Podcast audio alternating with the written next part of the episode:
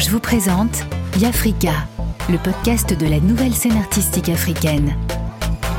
Réalisé par Dana Sayag. Dans cet épisode, vous allez découvrir les portraits de Mohamed Arejdal, plasticien, de Cholo Dikobe, styliste, et du peintre Kassou Sedou. Allons au Maroc, sur les traces de Mohamed Arejdal. Je ne suis pas quelqu'un qui manipule bien l'écriture ou qui maîtrise bien l'écriture. Sinon, je deviens un écrivain directement et tranquille. Ou quelqu'un qui sait aussi bien parler.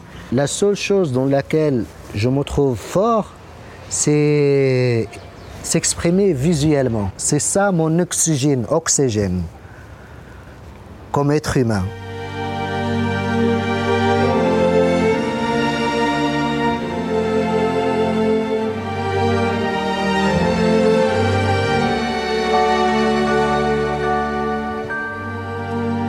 M'appelle Mohamed Arijdel, je viens du Golmin et je suis artiste visuel.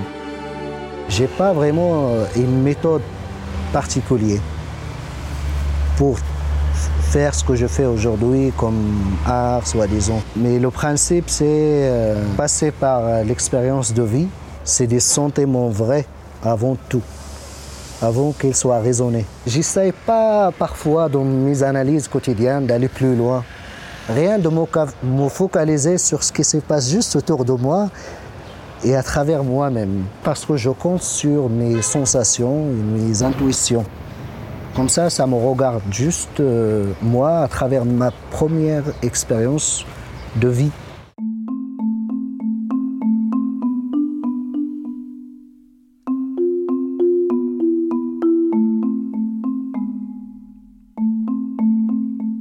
Ma première émotion artistique, ça revient vraiment à, mes 7 ans, je pense. C'est la première fois que je participe à une compétition de, dessin.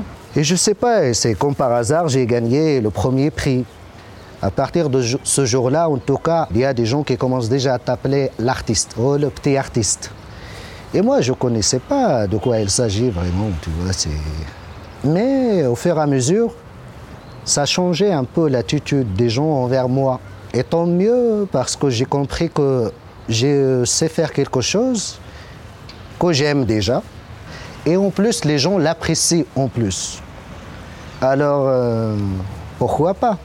C'est un moment d'existence. Je peux dire mes premiers moments d'existence, genre au sein de, des autres. L'encouragement des autres, ça compte aussi.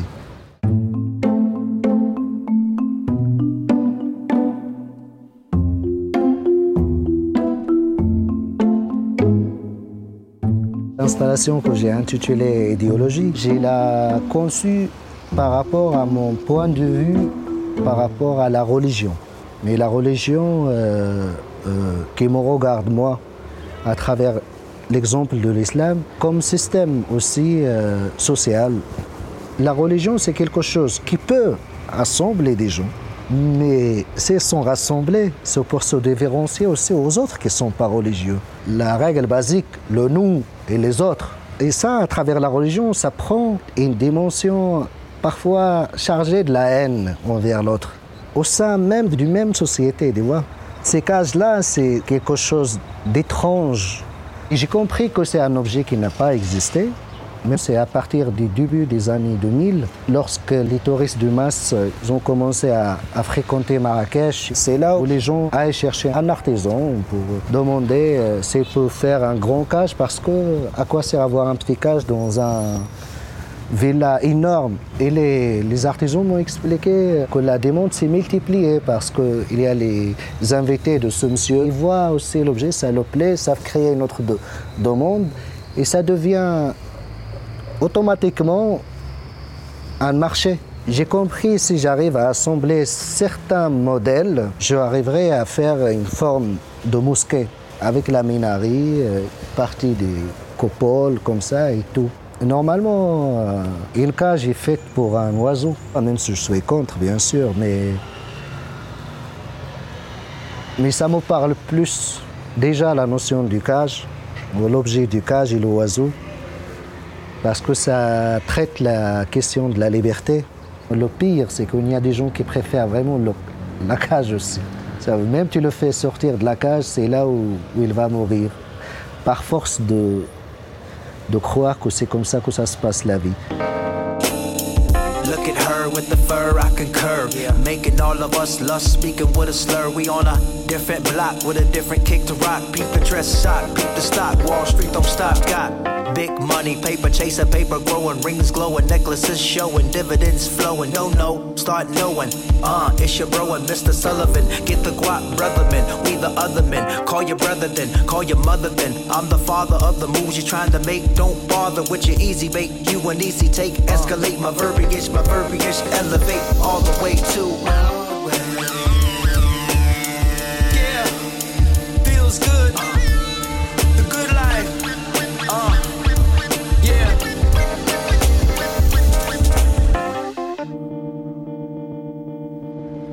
Quelque part aussi, on fait de la politique.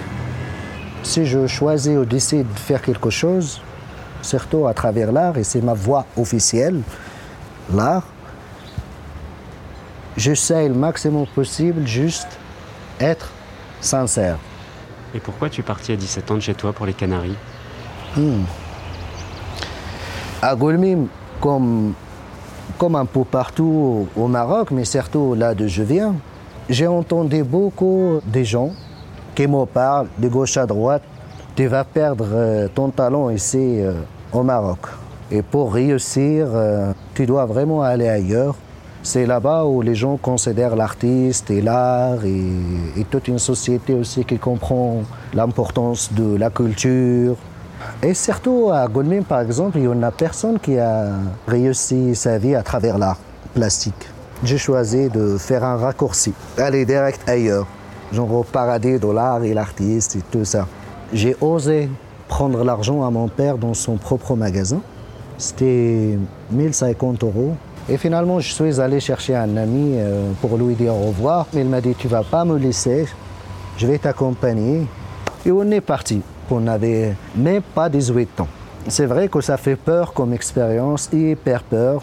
Des 7 heures dans la mer, tu as déjà le- l'eau qui rentre, qui coule, tout le monde qui vomit, tu as tout le monde qui se rappelle qu'il y a Dieu, chacun qui fait sa prière par là, chacun par là, chaque l'autre par Il y avait plusieurs euh, orientations. Moi, je ne sais même pas nager en plus.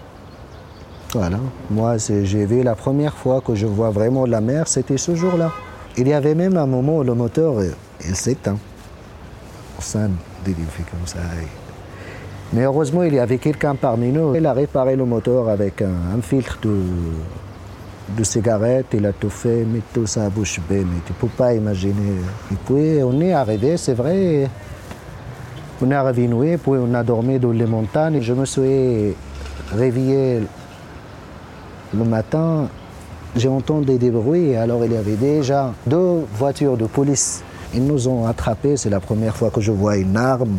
Et c'est là où ils m'ont amené euh, au commissariat. Donc tu es renvoyé au Maroc. Je me suis dit, je ne dois pas rentrer à la maison. J'ai volé l'argent à mon père. C'est là honte en plus. J'ai appelé maman, c'est là où il a commencé à pleurer. euh, et moi aussi. euh, elle m'a dit, je te supplie juste de retourner. Tu n'auras rien que ce soit comme problème. Je veux juste te voir. Je te supplie. Alors dans ce moment de faiblesse, d'un fils à maman, d'une maman à un fils, c'est là où j'ai décidé de retourner. Mais en- en retournant, euh, on s'est trouvé, moi et mon ami, euh, à Casa. C'était ma première fois à Casa. Rien que Casa, à Goulmim, j'ai été bouleversé. Quoi. On a marché beaucoup, beaucoup de 6 heures jusqu'à 17 heures comme ça. Je me suis trouvé euh, devant un panneau, il s'est écrit École supérieure des beaux-arts. Mais c'est quoi ça? Les beaux-arts. Je sais beaux-arts parce qu'il y a même la version en arabe, Founoun Jamila. Founoun Jamila, je sais ce que c'est. Mais école, j'étais juste bouche bée, tout simplement. J'ai fait tout ce trajet-là pour tomber sur ce panneau-là. Et c'est vrai, ce panneau m'a sauvé. C'est merci à celui qui l'a planté dans cette place, tout simplement.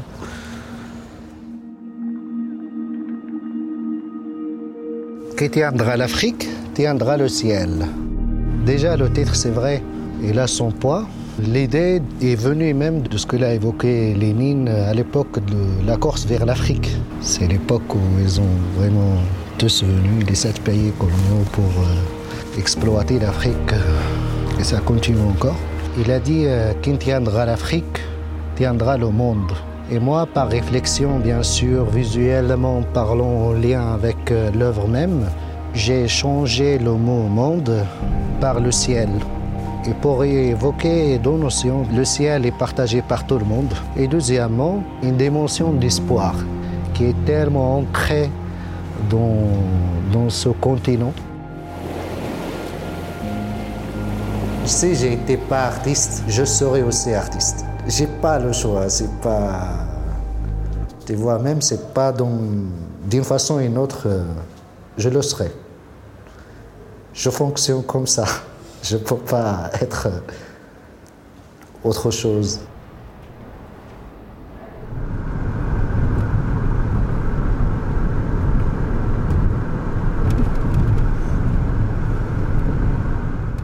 Partons au Botswana à la rencontre de la styliste Cholo Dikobe.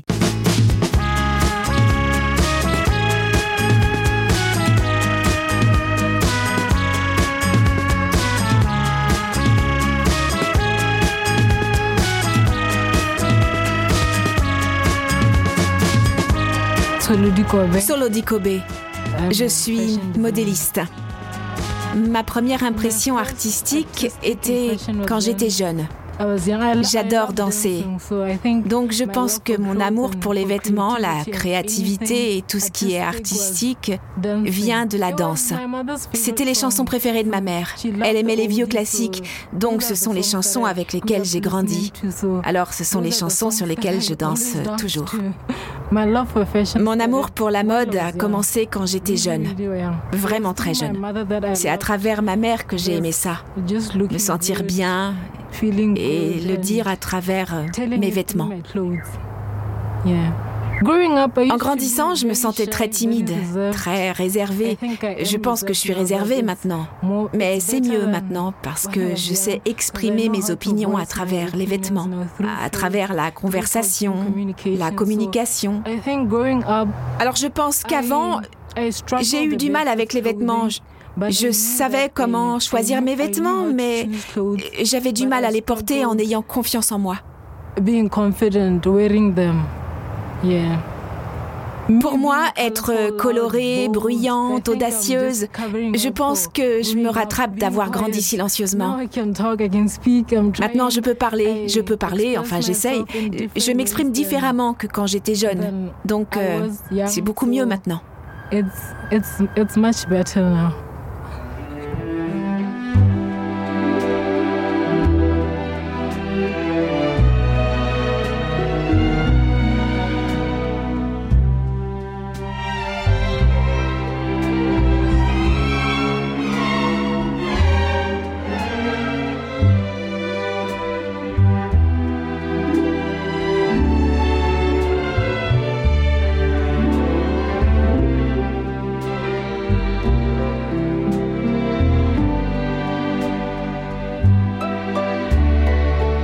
Je vois une jeune femme très passionnée, très douée, très créative, africaine, forte, amoureuse de la passion, audacieuse, qui n'a pas peur de se démarquer de la foule.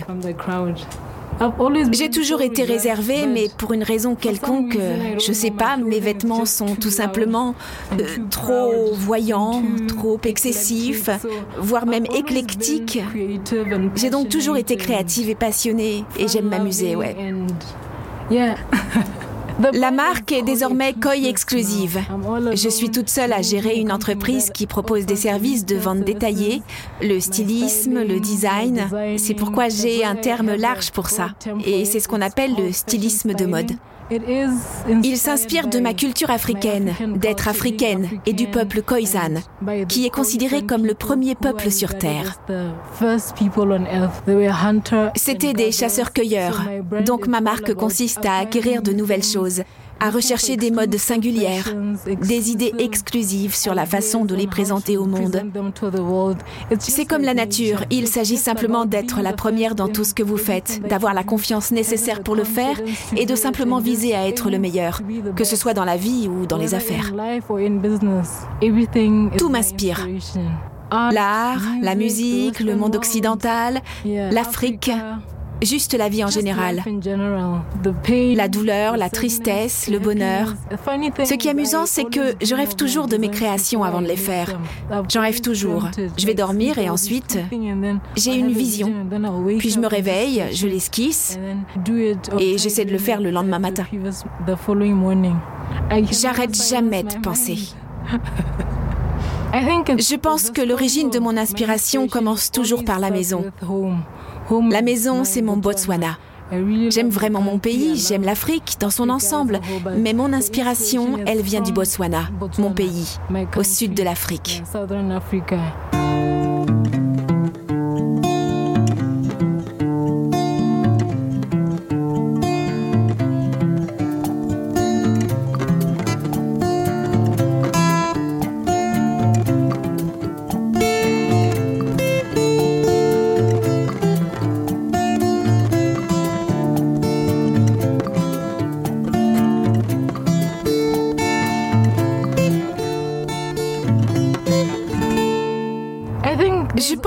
Y a toujours un doute quand quelqu'un commence à faire quelque chose.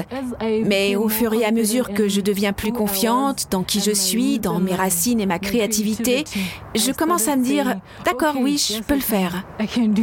Et des gens comme vous continuent à venir ici et à m'interviewer. Ça confirme que oui, je peux le faire. J'aimerais que ma marque soit partout et d'avoir plusieurs magasins à travers le monde avoir une empreinte forte, que les premières dames et les présidents du monde portent mes créations, habiller les plus grandes célébrités et les personnes influentes. Les blazers structurés, les costumes, les robes qui donnent de la force. J'ai tout, les idées sont là. Il n'y a plus qu'à m'embaucher et à me payer. J'aimerais que ma marque devienne un portail sur toute l'Afrique. Si vous voulez en savoir plus sur l'Afrique, vous pouvez référencer ma marque.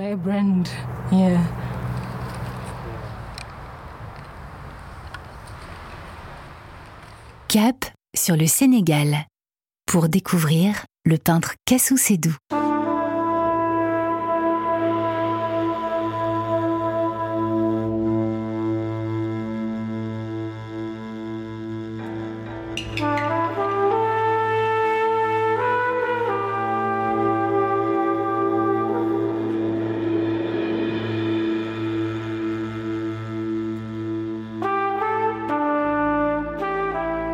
M'appelle Seydou Djedjou, de son nom d'artiste Kassou Seydou. Je suis artiste plasticien. J'ai eu la chance de vivre avec un vieux que j'appelle papa parce que c'est le père d'un de mes amis. Il est un artiste peintre, il est connu. Et des fois, on aidait euh, mon camarade là à, à, lui tendre les toiles. Donc c'est dans cette ambiance-là que je suis, que j'étais quand j'étais jeune, sans pour autant penser que j'allais être un artiste. Bon, après le bac, j'étais dans un mutisme carrément compliqué. C'est au moment où j'ai commencé à faire de la peinture. Et au fur et à mesure que je m'y mets, je commence à avoir envie de peindre. Je suis allé rendre visite au père que je disais. Je lui montrais un de mes dessins. Il m'a dit judicieusement si tu as le temps, parce que ici, les gens pensent que être artiste, c'est perdre ton temps. Il m'a dit, si tu as le temps, fais les beaux-arts. Après, j'ai travaillé deux ans dans les bateaux, les gens qui, font les, peintures des bateaux. Après les deux ans, je su que ça, c'était pas ma voie. Alors, j'ai fait le concours des beaux-arts, que j'ai admis, et j'ai commencé à faire des études.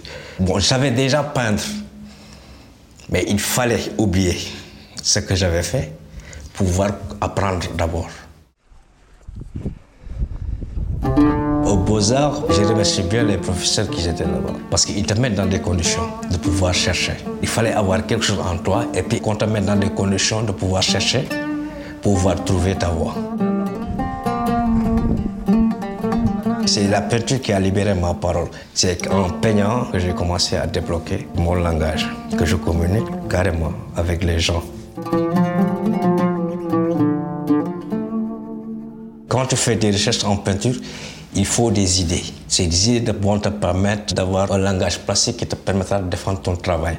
Que c'est pas tu fais pas du néant. J'aime bien peindre parce que ce langage entre toi et ce, dialogue entre toi et la toile, ce dialogue-là est véridique par rapport aux gens, le dialogue ne peut pas être, peut, pas être véridique. Nous, on dit, ce que tu donnes à la, à la surface, c'est ce que tu prends. Je ne force rien. La plupart du temps, comme je dis, quand j'ai une surface, j'attends que cette surface me parle pour pouvoir peindre. Il y a une sensation que, que, la surface m'envoie. Après, je, je travaille. Même avant d'être une surface blanche, le cas, la dimension seulement du, du, châssis me parle, je, tends la toile, je prépare.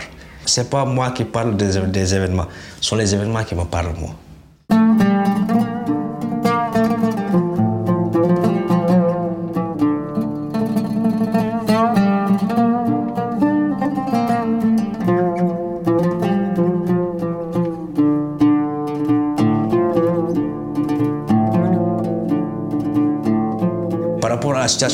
Que je vis, je suis au Sénégal, en Afrique, je veux partager moi ma tradition.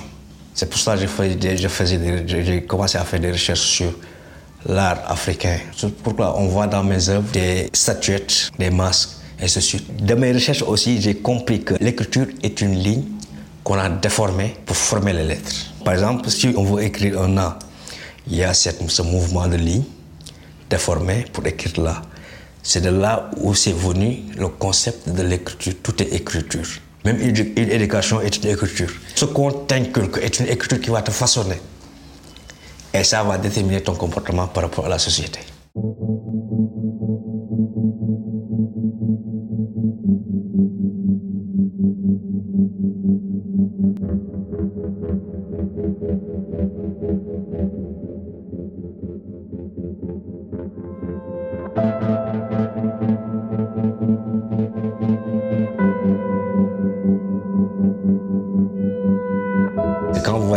Il y a des superpositions de couleurs. Au fur et à mesure que tu mets plus dedans, tu découvres des choses, des fois qui sont arrière. Il y a un critique qui a dit c'est comme un grillage que je mets sur mes formes. Il y a des choses, des fois, que tu fais que tu ne peux pas comprendre parce que la peinture est quelque chose qui est en toi depuis que tu es petit. Donc il y a des successions d'éléments qui sont passés. Donc il y a des choses qui sortent que tu ne comprends pas. J'ai introduit cet atelier, c'est l'atelier de la paix. Tout ce que je dois dire, je dois dire d'une manière qui peut être, même une pilule amère, il y a une manière de le donner à une personne, ça va devenir agréable en lui.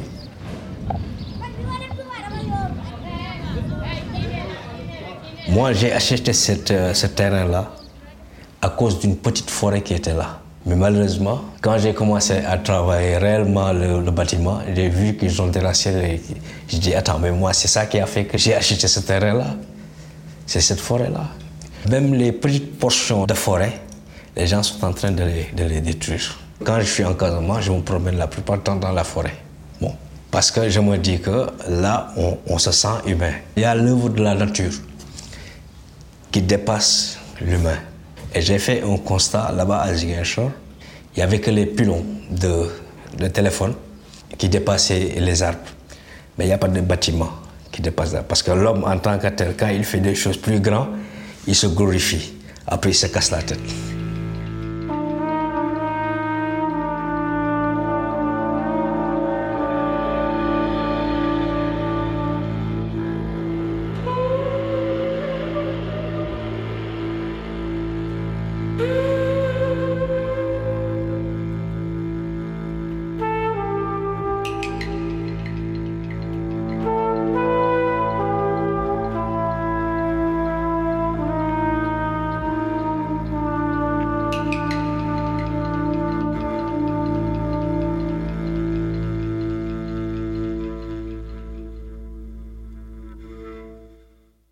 C'est là où il y a la concentration de personnes qui, me, des dérangent. ici, ce sont les oiseaux qui me réveillent. Je sais que ça ne va pas durer parce que les gens vont bientôt construire. Et peut-être aussi, avant ce temps-là, j'aurai un atelier en Casamance dans la forêt. Peut-être. Parce que j'y pense. J'aime trop la solitude. Oui, ça c'est vrai.